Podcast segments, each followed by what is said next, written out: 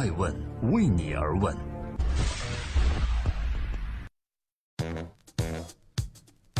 Hello，各位好，今天是周末，又到了每周日爱问顶级人物对话大咖的时间了。我是主持人艾诚。这个周末我们邀请到的是《人民名义》的特殊主角王文革，他其实才是这部剧真正的幕后推手。艾诚对话王文革，史上尺度最大的反腐剧，缘何如此成功呢？中国的反腐剧在沉寂了十余年后苏醒了。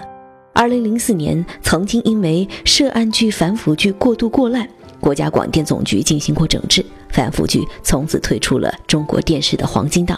再归来，二零一七年，《人民的名义》首播当晚创下了湖南卫视开播剧最高纪录，豆瓣评分接近九分。然而，这样的一部超级大热的现象级电视剧，谁知道面试之前却好几次险些夭折呢？今天的爱问顶级人物的专访，我们将对话的是《人民名义》里面的角色王文革。你要知道，他的真名是李学正，他是这部剧的真正的幕后推手。《人民的名义》从立项到策划、筹拍、发行、开播，始终有一个人，始终他都是这部剧的最重要的推手，他就是李学正，王文革。大家还记得吗？剧中维权的工人王文革，他的扮演者真名叫李学正，是中央军委经队影视中心的主任，也是《人民的名义》这部剧的总监制、总发行人。如果咱们把时间回溯到二十年前，在山东菏泽人民广播电台做主持人的李学正，曾经联合当时的菏泽检察院反贪局做了一档叫《反贪之声》的广播节目，反响极其良好。而后，他又制作了反腐纪录片《剑胆齐心》，收获了赞誉一片。对于这一次反腐题材的归来，李学正特别有情怀。同时，对于这样一个大热播剧的项目进行，他有着坚定的信念。当李学正第一次接触《人民的名义》时，是在2015年的四月份。当时剧组筹拍已经启动了半年左右，由于一直没有能够成功的拉进投资，剧组陷入了几乎停滞的状态。没有资金就意味着不能开机，演员也没办法请，合同签不了，只能等。然而，就是一个偶然的机会，李学正和最高人民检察院影视中心的主任以及该剧的主创团队一起吃饭，聊的自然是该剧了。没等饭局结束，李学正就决定要飞去上海为这部反贪大剧找投资人。当时投资人也很爽快，第二天就决定投资两千万，签了合同，开了新闻发布会。然而打款却一天天的拖下去。原因无外乎和之前众多投资方一样，觉得这个题材太敏感，未来方向不明确，这可把李学正急坏了。他把投资方负责盖章的女同志狠狠地说了一顿，说你跟的这叫什么老板？公章给你，授权让你签合同，但是就是不打款，提这条件那条件我都答应了，但为什么还是不打款？挨骂的这个姑娘呢，叫李贡，是个讲信誉的姑娘，一气之下从公司离职，创立了自己的公司。从而用这样的方式决定继续对该剧进行投资。不仅如此，这部剧还拉来了另外一个重要的投资方，曾经出品《小时代》和《锦衣卫》的大圣国际。于是，就是这两家企业出资了三千万，加上之前高亚麟老师投资的四千万，总共七千万的资金，把整个剧盘活了起来。终于在二零一六年大年初三，剧组在南京正式开机。正在播出的是每周日上线的访谈节目《爱问顶级人物》，我是主持人艾诚。这个周末我要对话的是《人民的名义》里的特殊主角王文革，了解到的是《人民名义》背后这部剧大火的真正原因。拉到了投资，有了资金，剧组还要面临另外一个关键的任务，就是产品的销出，也就是发行。这部剧的幕后推手李学正决定跟投资方高亚麟老师直接奔赴湖南卫视。于是两人历经艰难的谈判，和湖南卫视三次看片，剧组和湖南卫视最终签订了合同，《人民的名义》发行落地了。播出之后，剧火了，盗版又来了。于是李学正率领剧组成立了打击盗版行动小组，他任组长，一天二十四小时带领技术监测团队对侵权行动进行取证和监控。他向艾问人物透露：“我相信这打击盗版的上诉和追诉等维权行为，也会比这部电视剧更要精彩。”在受邀对话的这档节目《总裁读书会》中，李学正对我说：“如果《人民的名义》这样受大众喜爱的反腐剧都遭到了盗版，而且禁止不了，那创作者的自信心会受到打击，中国在国际上保护知识产权的形象也会受到影响。所以我认为打击盗版就好比自己家的姑娘走在大街上不能随便摸，虽然摸一下不受什么大伤害，但摸了以后一定要付出代价。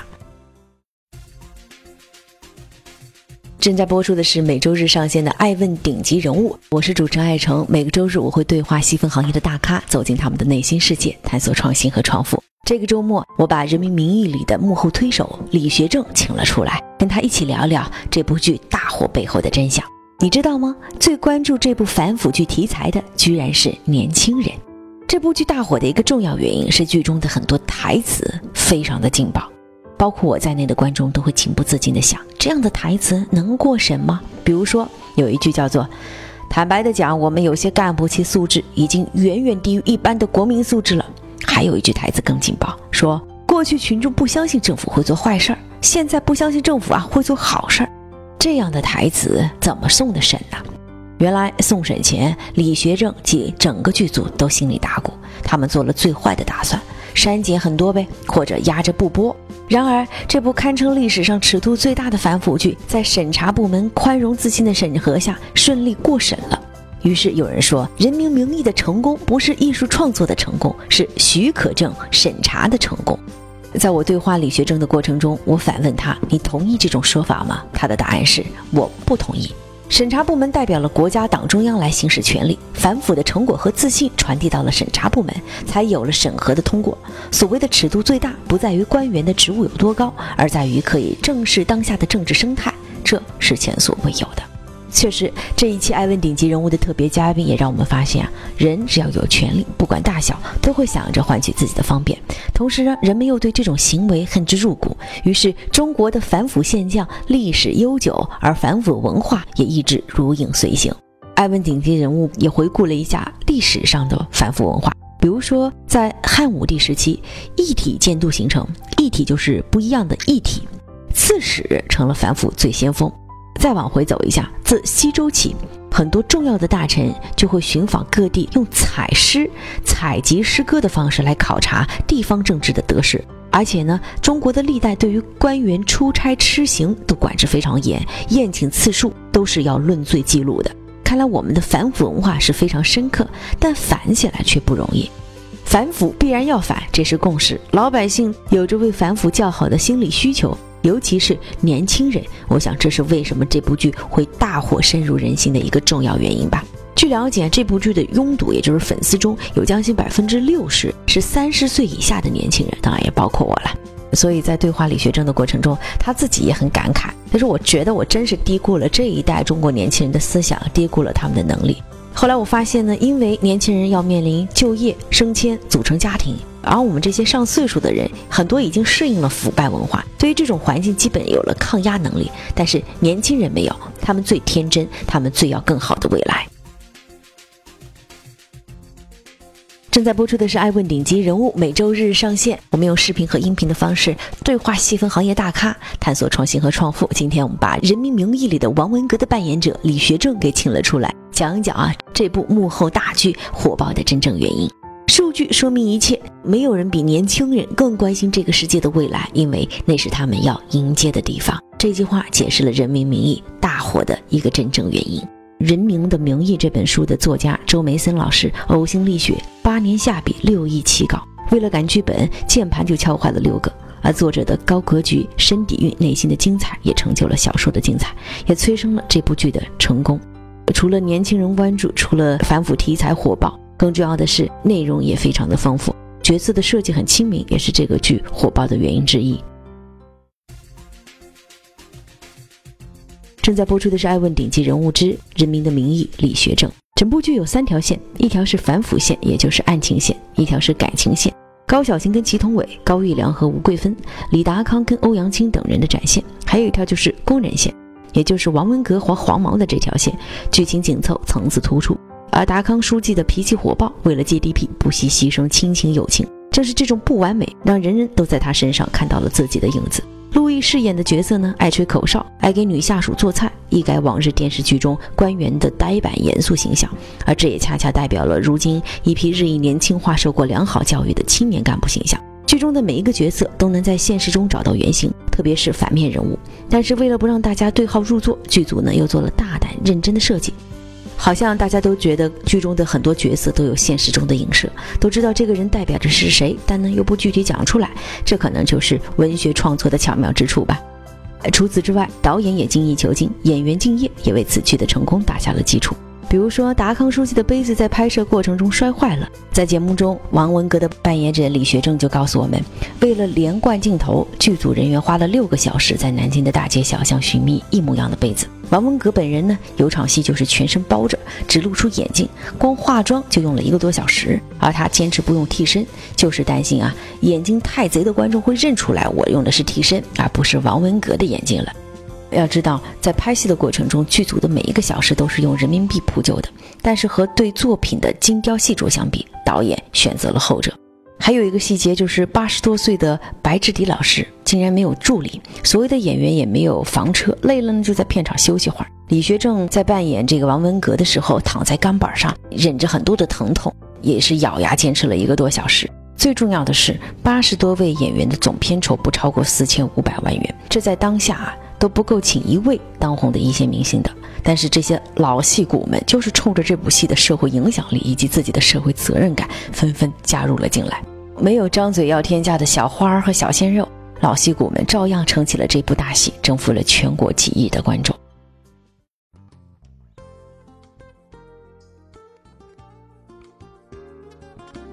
在今天爱问顶级人物的最后，我想说，跟王文革的这场聊天，让我最大的收获是。好艺术来自于现实生活，《人民的名义》的成功呢，就是反腐题材的重生，现实话题的苏醒，同时也是价值观的淬炼。而我们的精神，以人民的名义，一定要始终健康。毕竟人生一场，都是从娘胎里来，再到坟墓里面去的。我是爱成爱问人物的创始人，爱问为你而问，让内容有态度，让数据有伦理，让技术有温度。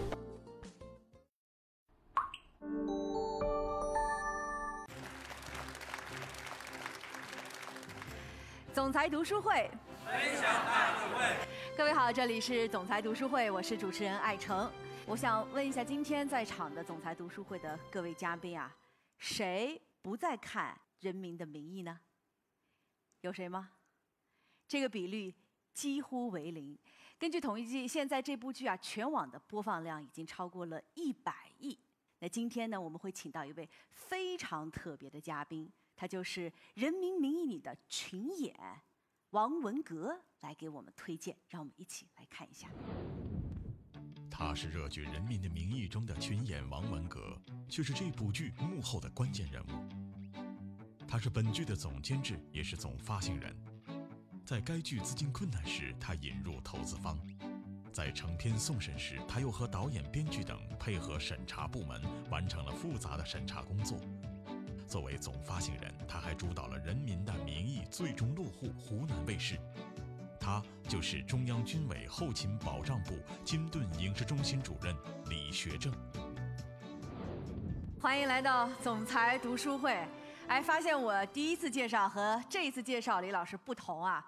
第一次呢说您是王文革的扮演者，第二次说您是《人民的名义》的幕后推手，是不是？这两个身份真是让我们。非常的诧异，呃，确实啊，这个你看很多网上的消息啊，报道的是幕后推手啊，你毕竟是总监制和总发行人嘛，也是啊，名副其实啊。哎，对对对，其实王文革这个演员的角色，我觉得太轻了，在里边，几乎你看那个我们有一个很大的一个宣传画。全是演员，里面有三十个演员，就他就没有我，就没你。海报里面竟然不宣传你是吧？对对。您都在那坚持在领导的那栏里头。啊，对，那个地方倒有字有，但图像没有。哦。所以演员的这个角度，这个感觉就很弱。好，那到底这个李老师的表演成绩，我们需要给他打个分啊。王文革这个角色，李老师演的好不好呢？好。当着我的面，他们都说好。欢迎您来到这个总裁读书会啊！我们会邀请很多的顶级人物来分享他最喜欢的一本书。我不知道您手上拿的这本书是不是您真的最喜欢的？呃，说心里话，这本书因为这个电视剧来源于这本书，是我们周梅森老师的这个宏大的一个著作。那么特别是这本书当时在印刷之前。嗯。